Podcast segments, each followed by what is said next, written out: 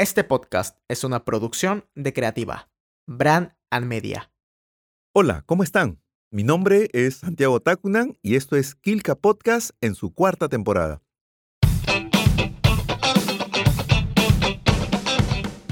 Hoy vamos a tener un programa de colección Kilka Podcast se suma a todos los homenajes que el doctor Ricardo Estabriz, un reconocido historiador del arte con estudios aquí en el Perú y en el extranjero, está recibiendo en el transcurso de esta semana por su larga trayectoria y sus aportes historiográficos. No se lo pierdan. Doctor Estabridis, muchísimas gracias por recibirnos en su casa que hoy se va a convertir en un set de grabación. Bienvenidos, bienvenidos.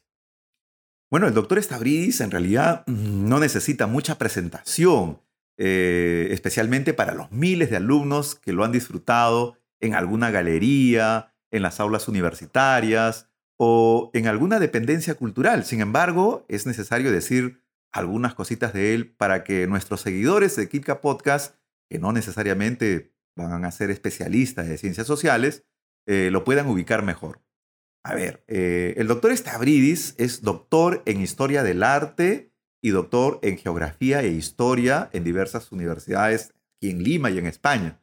Ha desempeñado la docencia en diferentes universidades públicas y privadas. Es un empedernido investigador del arte peruano, del cual tiene cerca de 100 artículos y una decena de libros de diferentes eh, fondos editoriales. Ha participado en diferentes congresos internacionales como expositor principal aquí en el Perú, en España, en Portugal, Brasil, México, Colombia y en fin. Eh, tendríamos media mañana para enumerar la cantidad de congresos y países en la cual ha participado. Pero también ha ejercido cargos importantes como la dirección del Museo de Arte en San Marcos, la dirección de la Escuela Profesional de Arte en esta misma casa de estudios, así como la dirección eh, de la Escuela Profesional de Conservación y Restauración de la Facultad de Letras y Ciencias Humanas. Ha sido condecorado varias veces por su incansable labor universitaria, por su dedicada tarea de investigación y como gestor de la cultura peruana. Eh, doctor Estabridis, estudiar historia, este, de alguna otra manera, eh, genera una serie de compromisos y también de algunas inclinaciones respecto a algunas preferencias eh, profesionales eh, eh, en nuestra juventud. Cuéntenos cómo, cómo, es su experiencia de poder adentrarse en la historia del arte. Bueno, en principio mi atracción fue hacia los pinceles, o sea, la idea fue estudiar pintura en la Escuela Nacional de Bellas Artes. Antes de que terminara la carrera, en los últimos años, ¿no? Eh, el doctor Ernesto Sarmiento, uno de mis profesores en la Escuela Nacional de Bellas Artes, me llamó para trabajar en el Instituto Nacional de Cultura, ¿no? en eh, una área que era nueva en la época de Marta Hildebrand, estoy hablando en los años 1973. Y eh, el hecho de trabajar en lo que es el inventario y catalogación del patrimonio histórico-artístico, ¿no? Eh, muebles sobre todo, eh, sentí la necesidad de hacer estudios de historia del arte en una forma más profunda.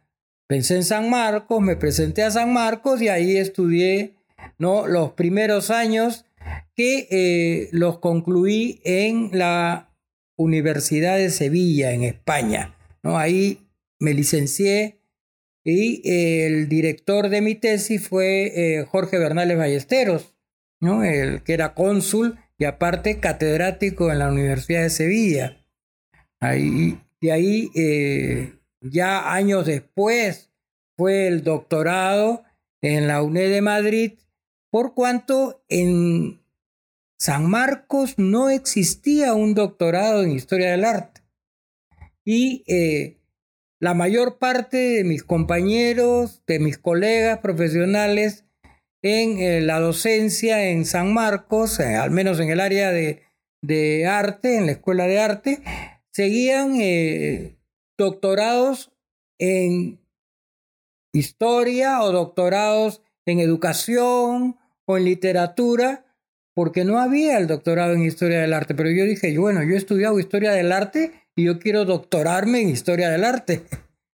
Y ahí tuve noticias de esta universidad, de la UNED de Madrid, ¿no? donde podía hacer los estudios. Como tenía ya los estudios de Sevilla, me facilitó mucho el ingreso a la UNED de Madrid y ahí fue donde saqué el doctorado. Es doctorado en geografía e historia en especialidad en arte.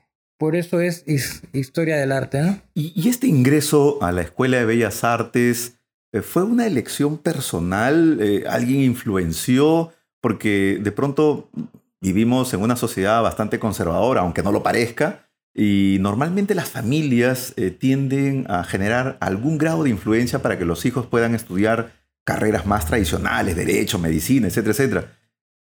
Elegir una carrera en la Escuela de Bellas Artes, me imagino que debe haber causado algún cisma en la familia, alguien se opuso. Cuéntenos esa pequeña experiencia familiar. Es, eh, creo que no es el único caso, como dice usted, la, la generalidad de la familia piensan en que si uno va a seguir una carrera de arte, se va a morir de hambre. Eso es lo que piensan los padres, ¿no? Que no es una carrera rentable. Entonces, eh, mi padre lo que quería era que yo estudiara para contador público. Y me presenté a la Universidad Villarreal, me acuerdo, en años mozos, ingresé para estudiar ciencias económicas y recibirme de contador público. Pero para ese entonces ya yo pintaba en mi casa en forma autodidacta y tenía amistades que eh, me llevaron a la Escuela de Bellas Artes, vi los ambientes, vi todo ello y me dijeron, si a ti te gusta esto, ¿por qué no te presentas?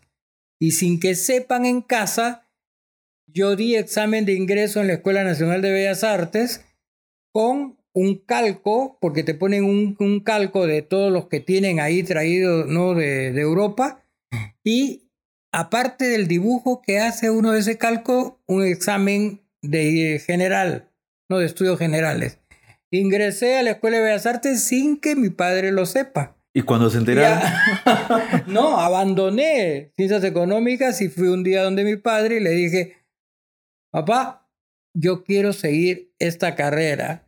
¿eh? Y no creas que me voy a morir de hambre porque me he matriculado en la carrera docente, porque eran cuatro años para ser docente, profesor de artes plásticas, y seis años para ser artista.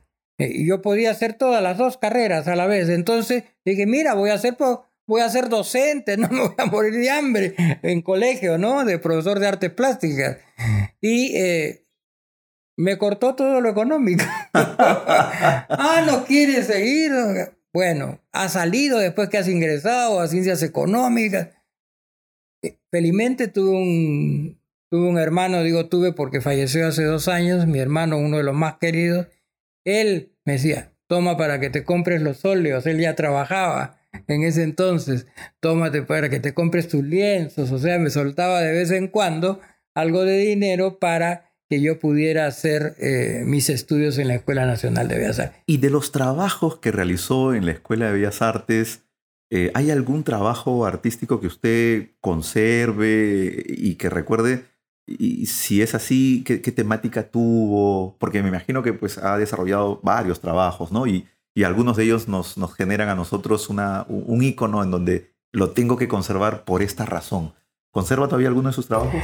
Los tiene usted al frente. Lástima que las cámaras dan hacia nosotros. ¿no? Eh, todos los cuadros, menos uno, que es de Ernesto Samayoa, todos los otros son míos, ¿eh? Eh, son pinturas al pastel, como ve, que por momentos no podía comprarme óleo y el pastel era más barato, las barras estas, y pintaba al pastel. Son apuntes de años de estudios. Los de los últimos años son los que tienen esa tendencia algo surrealista, ¿no? Que eh, se ven esas,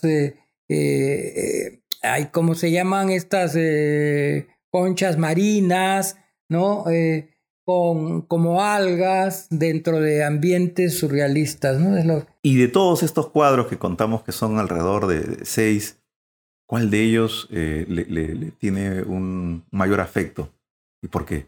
Un mayor, un mayor afecto, eh, quizás el que está justo allá, que es, eh, le llamo el poeta.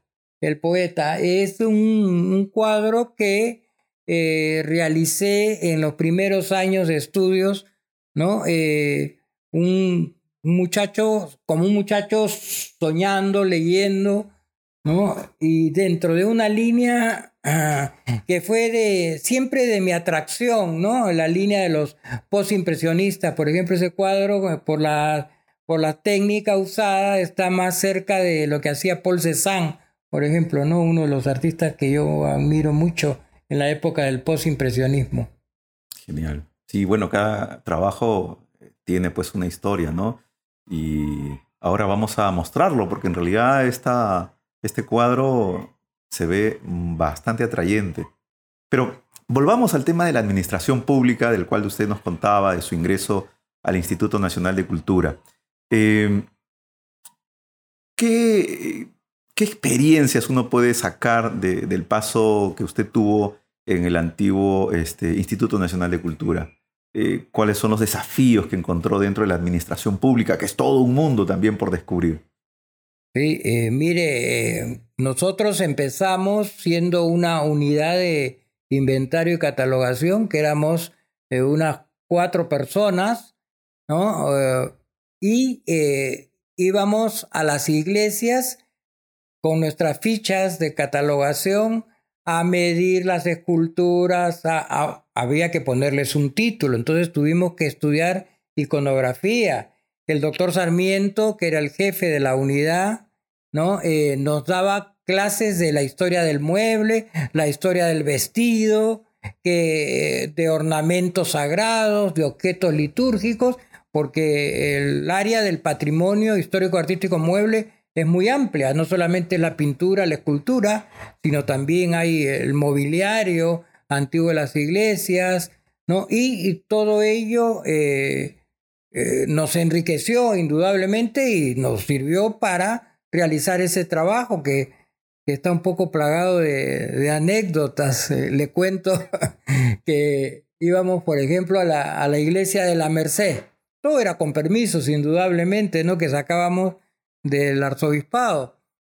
Y eh, íbamos y para medir la escultura o para ver si era tallada en madera y le levantábamos si tenía algún vestido de tela y, un día en la Merced, me acuerdo, se, se nos acerca un, un viejito, un religioso, un fraile mercedario, ¿Qué están haciendo, herejes? Nos gritó, nos botó de la iglesia, ¿no? Y así anécdotas como otra en, en que fuimos a catalogar las obras del monasterio de la Concepción. Y en la puerta las religiosas no nos dejaron entrar y nos dijeron, esto es clausura papal y solamente entran con permiso del Papa. mencionar que en la época en que usted que tenía, piensan hacer un trabajo de catalogación, no habían estos inventarios y catálogos que ahora de pronto tenemos, incluso en algunos casos de manera digital. Y entonces habría que establecer pues, los criterios, los campos, armar la ficha, ¿no? Y hacer todo un trabajo de descripción. exacto. Ahora, en mi época, le cuento y se van a reír muchos, nosotros escribíamos las fichas con máquina de escribir, porque no había computación en esa época. Y teníamos que poner el papel carbón porque teníamos que sacarla por duplicado, por triplicado. O sea, si uno se equivocaba, era la catástrofe, tenía que volver a hacerla. Y eh, muy trabajoso. Nos tuvimos que hacer fotógrafos también, ¿no? Para poder ir y tomar nosotros mismos la fotografía. Nosotros hacíamos todo, ¿no? Tomar la fotografía, después al regresar la ficha de gabinete, el tipeo y todas estas cosas. Y no solamente se hizo en Lima, ¿no? sino se hizo a, a nivel nacional. No abarcamos todos los departamentos, pero gran parte, gran parte. Ah, lo que me da eh, satisfacción en la actualidad es que eh, esa unidad que empezó muy pequeñita, ¿no? En un sótano, allá en, en el centro, en la Casa Canevaro, eh, llegó a ser dirección general del patrimonio en la época de Pedro Yurinovich, cuando él fue jefe del INC, elevó esta dirección porque le dio la importancia que debía a Dirección General del Patrimonio Cultural Mueble. Para era, por ahí tenían que empezar, porque para todo lo que hay que hacer, restauración, investigación, todo, si no conoces la obra, ¿y cómo la conoces? Haciendo un inventario, yendo a la y ahí tienes la ficha y la conoces con una foto, ahí puedes hacer investigación, puedes hacer restauración en base a lo que has visto. Ni siquiera las proyecciones de trabajo, si no conoces el volumen ¿no? y el estado en el cual se encuentran estas piezas, pues claro, obviamente. Pero en esta experiencia en la administración pública, me imagino también que debe haber encontrado alguna frustración, ¿no? De querer alcanzar algún objetivo y por, no sé, pues eh, un tema de decisión política o falta de apoyo institucional, no pudo concretarla.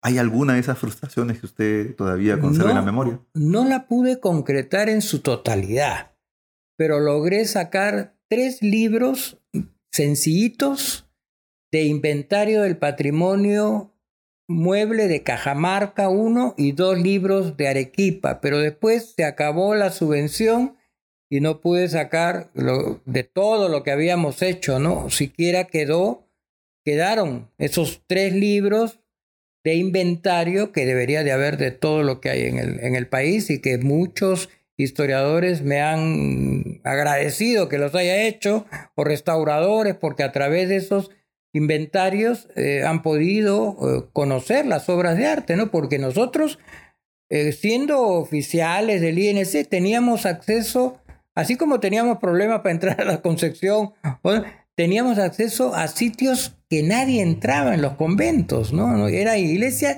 y convento, y todo el convento lo recorríamos, y sitios donde nadie había ingresado anteriormente. Y quizás ese es el plus, ¿no? Cuando uno trabaja en la administración pública de estas autorizaciones y permisos, porque va a nombre, pues, del ministerio, del gobierno, o en, algunos casos de alguna municipalidad o gobierno regional, y se te facilitan un poco los trabajos.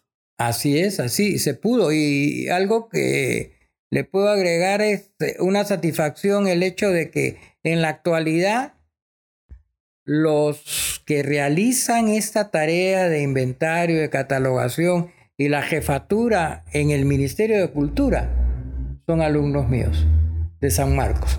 O sea, son alumnos que se han formado en la Escuela de Arte y que trabajan ahí uno de ellos es Gerardo Moreno, por ejemplo, ¿no? Dentro de otros exalumnos de, de San Marcos, ¿no? Bueno, dices casi, casi un premio, un galardón que uno tiene pues de manera indefinida, ¿no? Así es. Usted se caracteriza por ser investigador y docente. Mm. Acá le voy a hacer una pregunta difícil, ¿ah? Si tuviera que elegir solo una de estas dos pasiones que tiene, ¿con cuál se quedaría? ¿Y por qué? ¿Con la de investigador o la de docente? Sé que hay una complicidad entre ambos, pero elija una. Verdaderamente que es una pregunta difícil, como usted lo dice, porque... Ay, ay, ay. Eh, bien difícil. Porque uno se quedaría con las dos, pero si tengo que elegir entre una, eh, la docencia me da mucha satisfacción a mí, ¿no? La docencia porque son como hijos que uno forma y que van, uno deja la semilla para lo que van a hacer en el futuro. Es, es una relación eh, más directa, más humana, ¿no? La otra es una relación también con aquellos que interesan de la historia del arte, la investigación y la producción, pero no es eh, el directo porque no está uno con la persona para orientarla y que le haga preguntas, ¿no? Sino el que lee, lee simplemente lo que está escrito y es diferente con la docencia. Claro. Ah, es no, la, la, docencia es muy, al menos eh, es, perdóneme, pero estoy haciendo en este momento recuerdo de, de reconocimiento que me han hecho hace poco y, todas las promociones han mm, colgado un video dentro del, del reconocimiento que me hicieron y eso es una satisfacción inmensa. Todo lo que hablaron cada uno verdaderamente fue muy emotivo. retrocedamos un poquito y eh, vayamos a la época de su formación e, en San Marcos. Em, ¿Qué recuerdos usted todavía mantiene así muy, muy, muy vivos en su memoria de su formación eh, en San Marcos? Bueno, en San Marcos en principio le digo que yo con título profesional de la Escuela de Bellas Artes, ya siendo profesor, ¿no? En colegio y todo, tuve que dar examen de ingreso porque no reconocían ningún, ningún grado a la, a la Escuela de Bellas Artes. Y di mi examen de ingreso y ya, pues ya yo me acuerdo cuántos años tenía, pero ya no era un jovencito. Y ingresé a San Marcos, ¿no? Eh, estudié, recuerdo, con, con Alfonso Castrillón, ¿no? Estaba Enrique Turriaga, la doctora Dora Felices, la doctora Saco, ¿no? Todas estas lumbreras del campo de la historia del arte. Pero eh, el problema es que en esos años en que yo estudiaba había la situación de, terrorismo y todas estas cosas que hacían.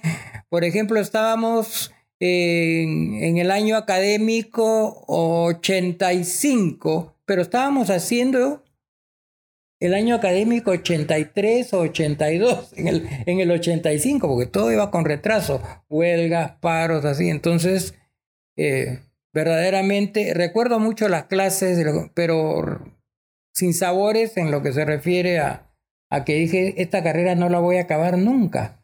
Pasaban los años y no avanzábamos, entonces por eso fue que decidí eh, hacer este traslado ¿no? a la Universidad de Sevilla. Pero su ventaja comparativa frente a otros estudiantes, dado su formación en la Escuela de Bellas Artes y los otros estudios que, de alguna otra manera también tenía, eh, le generaron una cierta comodidad frente a otros estudiantes de, de ese momento.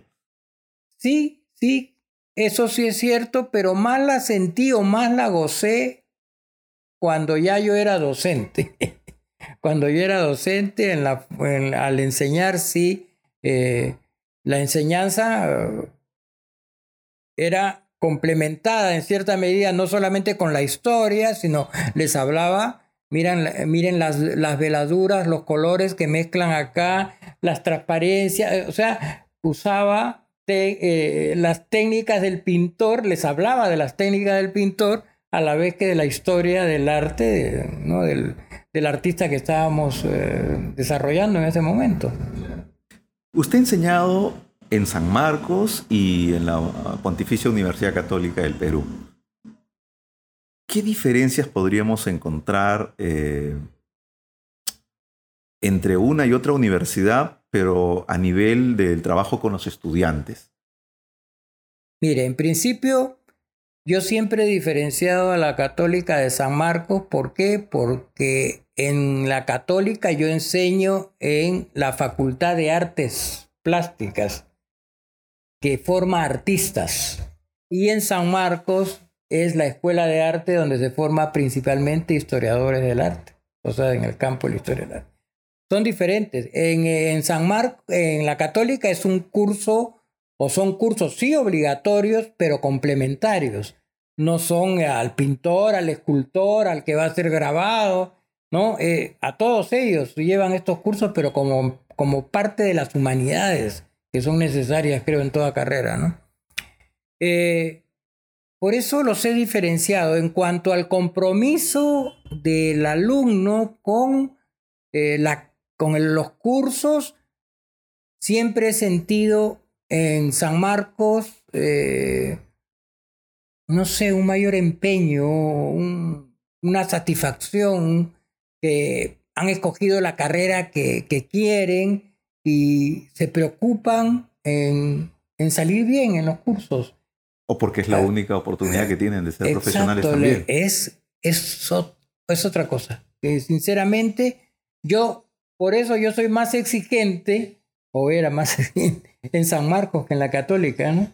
En San Marcos siempre he sido muy exigente, un profesor muy exigente. Y en la católica era muy estricto, me acuerdo en los primeros años. Después me fui ablandando porque eh, el, el, el humano que va a, San Marcos y el humano que va a la católica son distintos. Y entonces me encontraba yo, por ejemplo, de repente con eh, algún alumno en la católica o alguna alumna que me llegaban después de la hora y yo comencé a cerrar puertas para que no ingresaban, así tiraran la puerta abajo, no ingresaban a, a mi aula después de comenzar la clase. Al estilo muy, Valdemar. Muy estricto, muy estricto, muy estricto. O si por casualidad algunas personas, pues uno veía una, una engreída que estaba con los pies arriba de repente en la, católica y que le salga del aula. No quiero así, porque puede, pueden haber ese tipo de... En, en, la vida en San Marcos un alumno le va a responder así al profesor. Entonces ahí sí que hacía salir sí o sí salía del aula.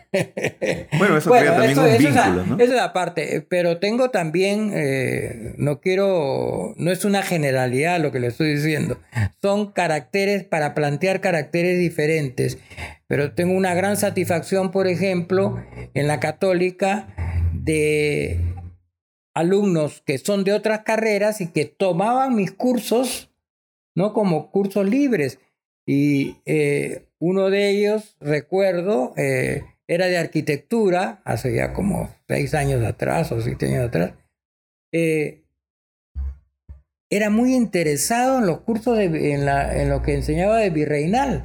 Y me, se quedaba al final de la clase y me hacía preguntas.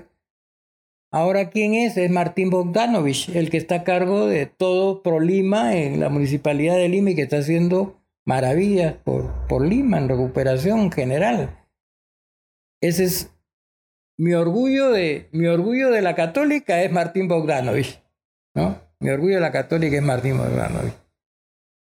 Eh, a lo largo de esta primera parte de la entrevista eh, hemos escuchado varias veces mencionar a España como un centro Mm. ¿no? este, de formación académica, pero también me imagino que ha hecho muchos amigos.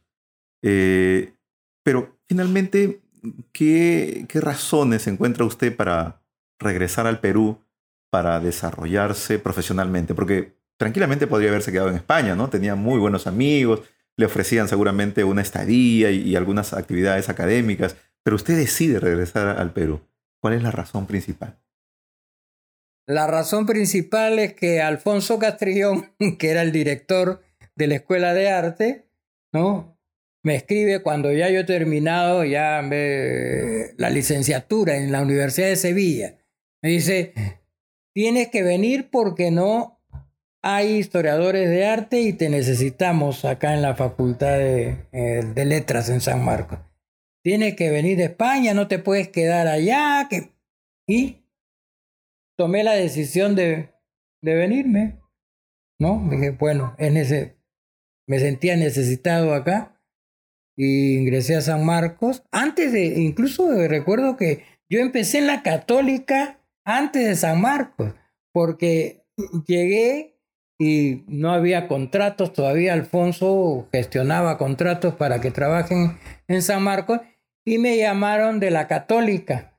Silvio de Ferrari se iba de viaje y me llamó para que enseñen estudios generales letras en la católica, que tenía como 200 alumnos, y así fue mi inauguración en la docencia universitaria, primero en la católica y después, a los dos años, fue que ingresé ya a, a San Marcos, ¿no? Y en San Marcos, ¿cuál considera usted que es la mayor contribución académica que le ha dado a, a sus estudiantes?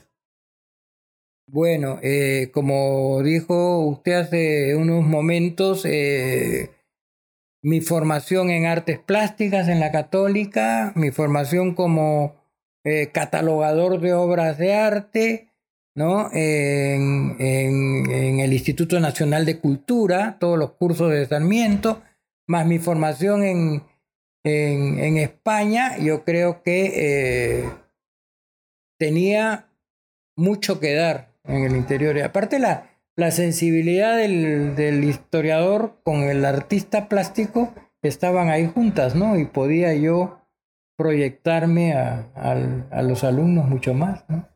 Hemos conversado, conocemos a algunos de sus estudiantes y cuando mencionamos pues este, su apellido, eh, hay casi unanimidad ¿no? entre ellos de reconocimiento que le tienen por los años de formación.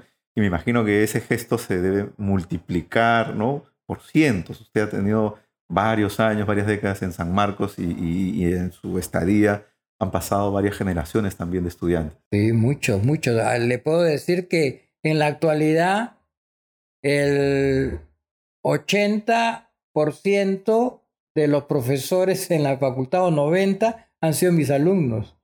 De los que están actualmente, hasta el director de la Escuela de Arte, la directora de la Escuela de Conservación, han sido mis alumnos en, en San Marcos, ¿no? Y muchos, pues, son cuántos años, del 75 o 76, Eche Pluma, son cuántos años, ¿no? Que he estado en San Marcos, más de 30 años.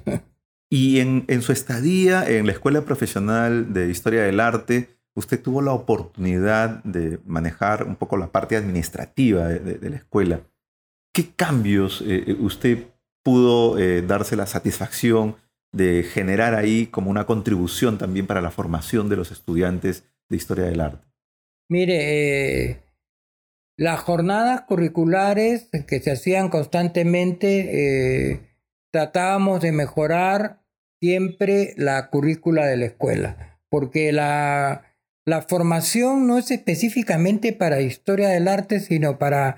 Hay eh, gente que se puede dedicar en, saliendo de la escuela a ser curador en exposiciones, a la museografía, ¿no? a la museología, en fin, a varias carreras. Por eso es que están muchos trabajando, eh, los que han egresado de la escuela, trabajando en, eh, museos, en galerías de arte, ¿no? en, centros culturales, porque pueden, pueden desempeñarse en todos estos campos. Eh, yo creo que lo que más recuerdo yo y que me permite enlazar con el Museo de Arte de San Marcos es la creación de los talleres que tenían tres créditos.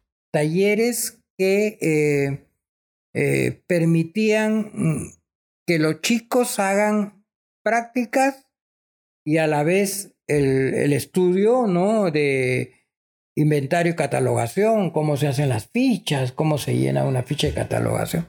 Todo lo que había aprendido en, el INC, todo lo que había eh, en el campo de la conservación preventiva, ¿no?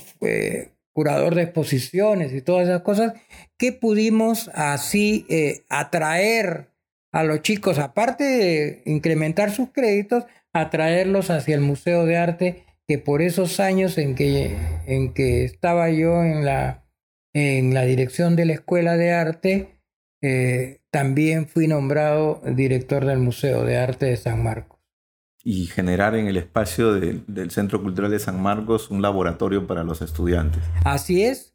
Y yo me acuerdo que cuando yo fui nombrado en 1993, director, cuando todavía toda la casona estaba eh, repartida entre facultades y el museo se llamaba Museo de Arte y de Historia y dependía de la Facultad de Letras.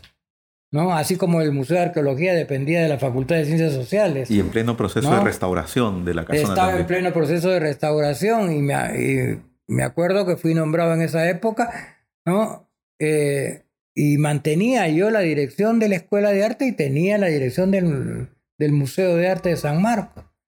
Yo he sido 14, 14 años, he sido director de la Escuela de Arte, como en tres, tres periodos o cuatro.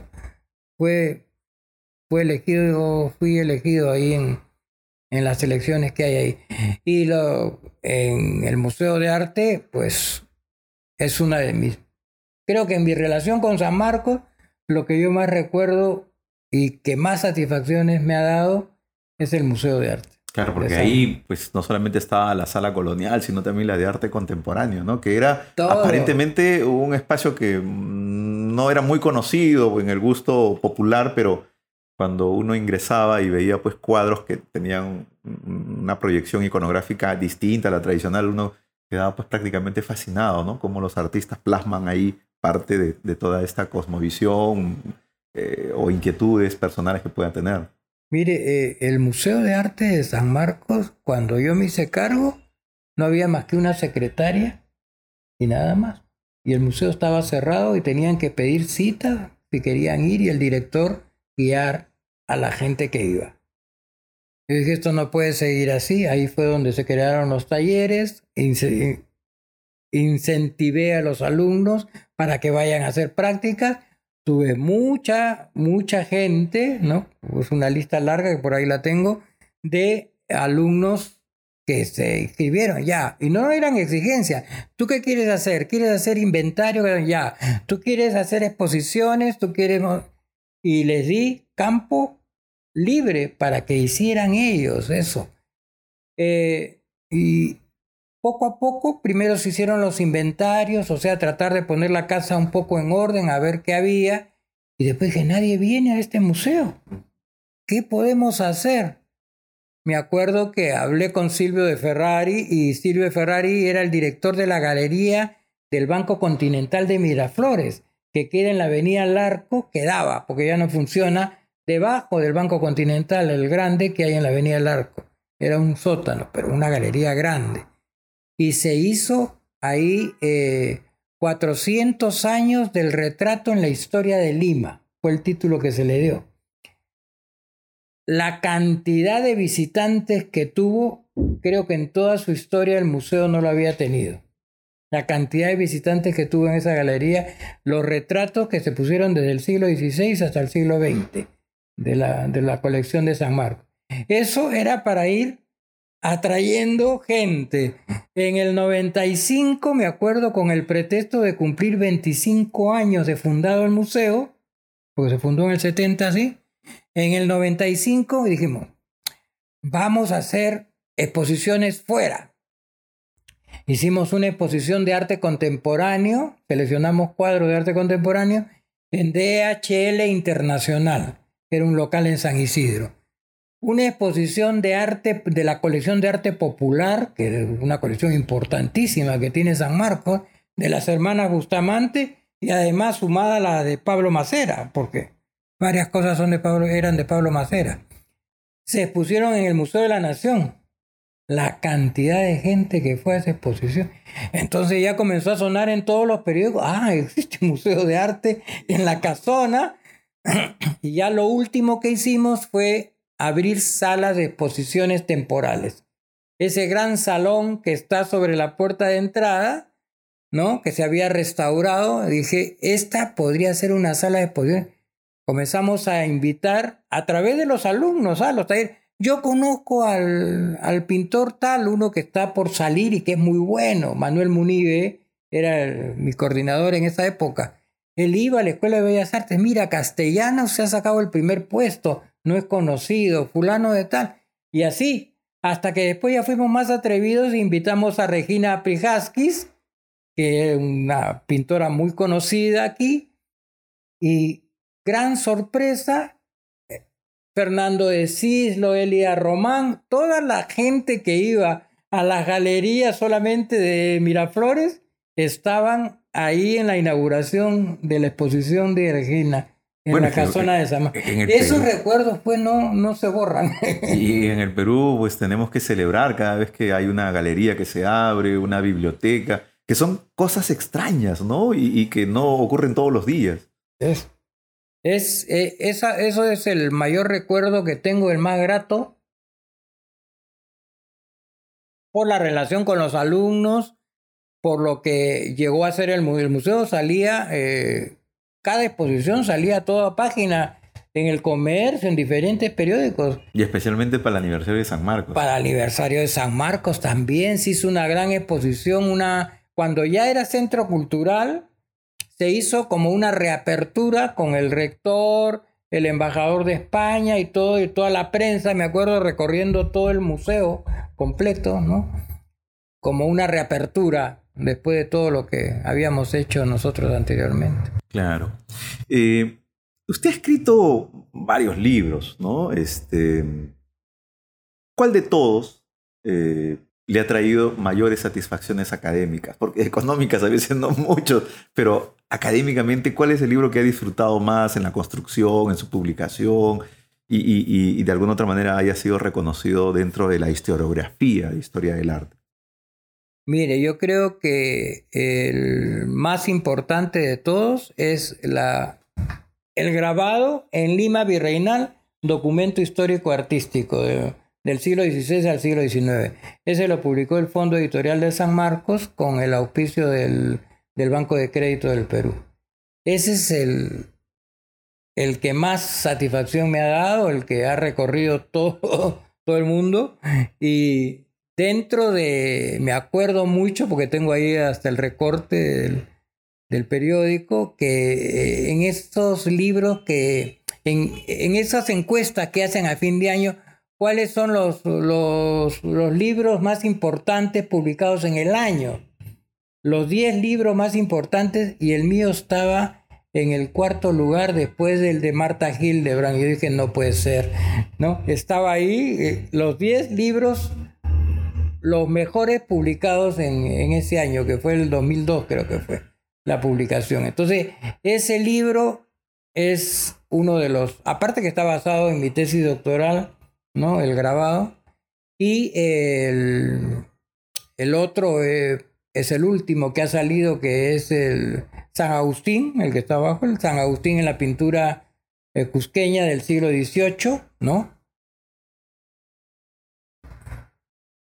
Es el último libro que bajo el fondo editorial también de San Marcos, se acaba de salir, ¿no? Eh, y eh, la Orden Agustina ha salido y justo he podido ver también en la, eh, ya no en el periódico, sino en el fondo editorial de San Marcos, en primer, el libro más vendido. Lo han puesto ahí como el libro más vendido en, en el 2021, que ha sido el año pasado. Sí, el año pasado. ¿Y alguno de sus libros, este, usted lo ha encontrado pirateado o no? Mire, no, nunca fotocopiado, sí, para cuando los hacía leer a los alumnos, ¿no? Cosas, pero no, pirateado, no. Porque en historia del arte solamente les, interesa mucho a los historiadores, pero no, al, no a la gente en general, ¿no? Las novelas quizás son las que más, de los famosos, son las que más piratean.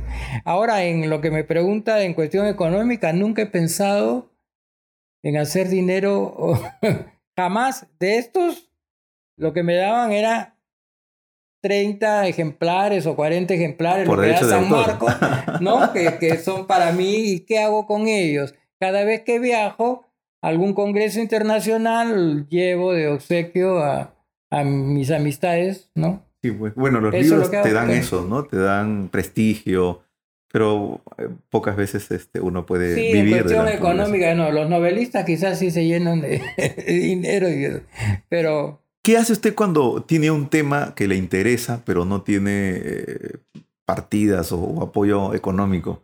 ¿Las deja, las olvida o se la da a algún estudiante que de pronto pueda... Fíjese, a mí lo que más me, me motiva es este, cuando de algún congreso eh, uno de Brasil, otro en España, me dicen, este, vamos a hacer tal congreso, a ver qué, qué puedes presentar, ¿no? Y entonces yo me pongo a pensar que a veces tengo cosas guardadas o temáticas que no he tratado, que las he separado ahí para trabajarlas en algún momento, dentro de espacios, ¿no? Y eh, eso es lo que me motiva, prepararlas para el Congreso y las preparo para el Congreso. Muchas veces hasta con mi bolsillo he tenido que, no he tenido que, que, viajar a, ¿no? Guadalupe, por ejemplo, en Pacamayo. Me pidieron un, trabajo sobre la Virgen de Guadalupe, pero sin darme nada, ¿no? De dinero. Yo tuve que viajar y tomar fotos y todo, hacer todo el trabajo de la recopilación, pero no sé, me da mucha satisfacción hacerlo. Pues casi es un, eh, una contribución ¿no? generosa al mundo académico, porque aquí en el Perú pues es bastante complicado pues tener fuentes de financiamiento. No niego, no niego que ha habido este, dentro de los proyectos de investigación de San Marcos, indudablemente, ¿no? que yo he participado muchos años, partidas para la investigación. Entonces, muchas investigaciones han, quedaban, pero no a nivel de publicación, porque no le dan para la publicación, sino para que uno concluya la investigación y ya está la partida, creo que era de cuatro mil soles, creo que era toda la partida, no me acuerdo muy bien, ¿no? Y uno, bueno, avanzaba en lo que podía, compraba libros y cosas eh, ¿no? necesarias para la investigación, pero quedaba ahí.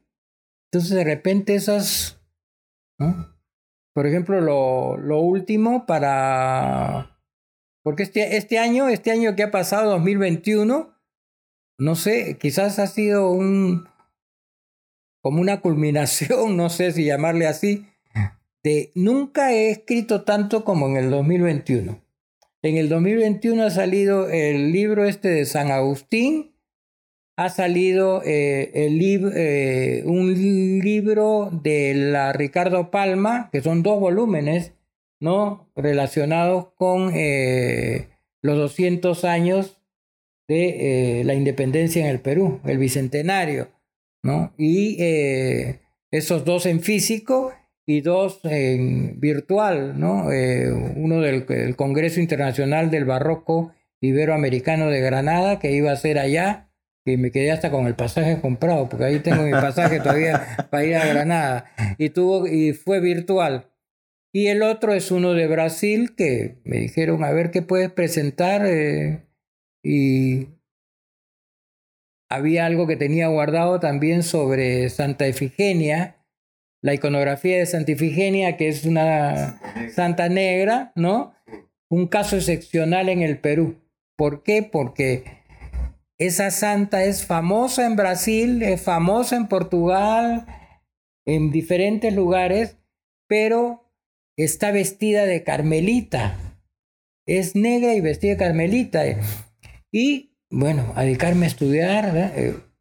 nos remonta hasta la época de San Mateo. Ella fue convertida por el apóstol San Mateo al cristianismo. Y, eh, y el único caso que yo he visto en que la visten como princesa, porque era princesa, ¿no? Con turbante, es acá en el Perú, en, en, Cañete, en la hacienda de la, quebrada, donde le hacen la fiesta. Es esa pintura que está ahí, es la única representación que yo conozco donde está ella vestida de princesa, no de monja carmelita. Aunque la escultura que tienen tiene otro. Eh, tiene, tiene un manto, eh, tiene un manto rojo, creo, azul, pero está recontra pintado, pero al duco, como digo yo. Eso está pintado al duco. Y este, esa puede ser también del siglo XVIII como la pintura, porque yo la pintura la considero de Cristóbal Lozano, posiblemente es muy seguro que sea de él, del pintor limeño del siglo XVIII, uno de los más importantes. Claro. En la Facultad de Letras y, Humanidades, a usted lo deben recordar con cariño por la generosa contribución que ha tenido en la creación de la especialidad de conservación y restauración. En este proceso que sabemos que ha durado varios años, eh, ha tenido seguramente muchas dificultades que enfrentar. Mencióneme la, más complicada. Mire, dentro de todo, bueno, ya le comenté todo lo que tuvimos que hacer, 10 años para que lo acepten la carrera. En el 2011 empezó la escuela de restauración, me nombraron director, estuve tres años de director de esa escuela, el primero, y eh, el hecho de, miren, se creó la escuela en escrito con una currícula y todo, pero había que ver espacios, habían que ver toda la tecnología o los equipos que implican una carrera de restauración, que no es, no es como las carreras de letras, ahí es ciencia, letras y tecnología, porque es una carrera que tiene cosas de humanidades, es una carrera que tienen que cuestiones técnicas, ¿no? Y cuestiones científicas, porque tienen cursos de química, de física, de biología, los que tienen que estudiar. Entonces, ¿se imagina usted todo el equipo que es necesario para esa escuela?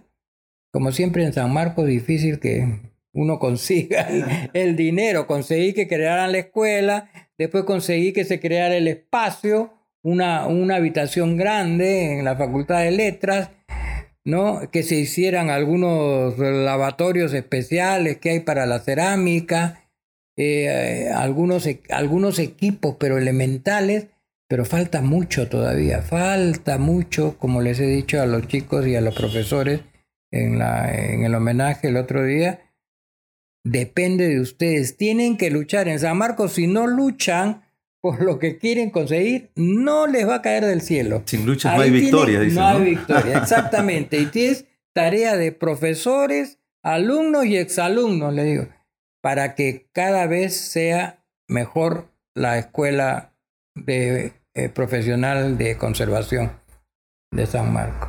De todos los premios y reconocimientos eh, honoríficos que usted ha recibido hasta ahora, eh, por la trayectoria y la contribución que ha tenido eh, a la historiografía. ¿Cuál es el más importante? ¿Y por qué? Hay uno que, que lo considero muy importante porque es como que enlaza las dos partes de mí. Es el premio eh, que me dieron por el centenario de la creación de la Escuela Nacional de Bellas Artes.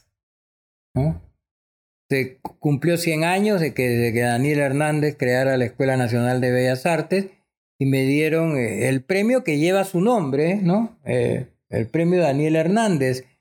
Y no me la dieron por ser artista. Yo era egresado de ahí, no es un premio que me dieran por ser artista y egresado. No, me dieron el premio por la destacada labor de investigación del patrimonio cultural todas mis investigaciones que habían colaborado, ahí no me acuerdo del texto completo, ¿no? Y entonces era como mi alma mater, como pintor, me estaba premiando por lo que yo estaba haciendo o lo que había hecho como historiador de arte.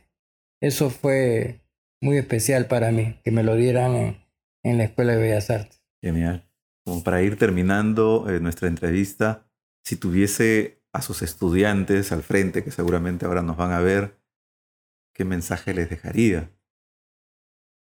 Bueno, en principio, que siempre sigan la vocación que sientan y que luchen por sus sueños, ¿no? Que siempre luchen por sus sueños, que no se dejen vencer fácilmente y que sobre todo en los que específicamente tienen que ver con el arte, que defiendan nuestro patrimonio artístico, que el Perú tiene mucho.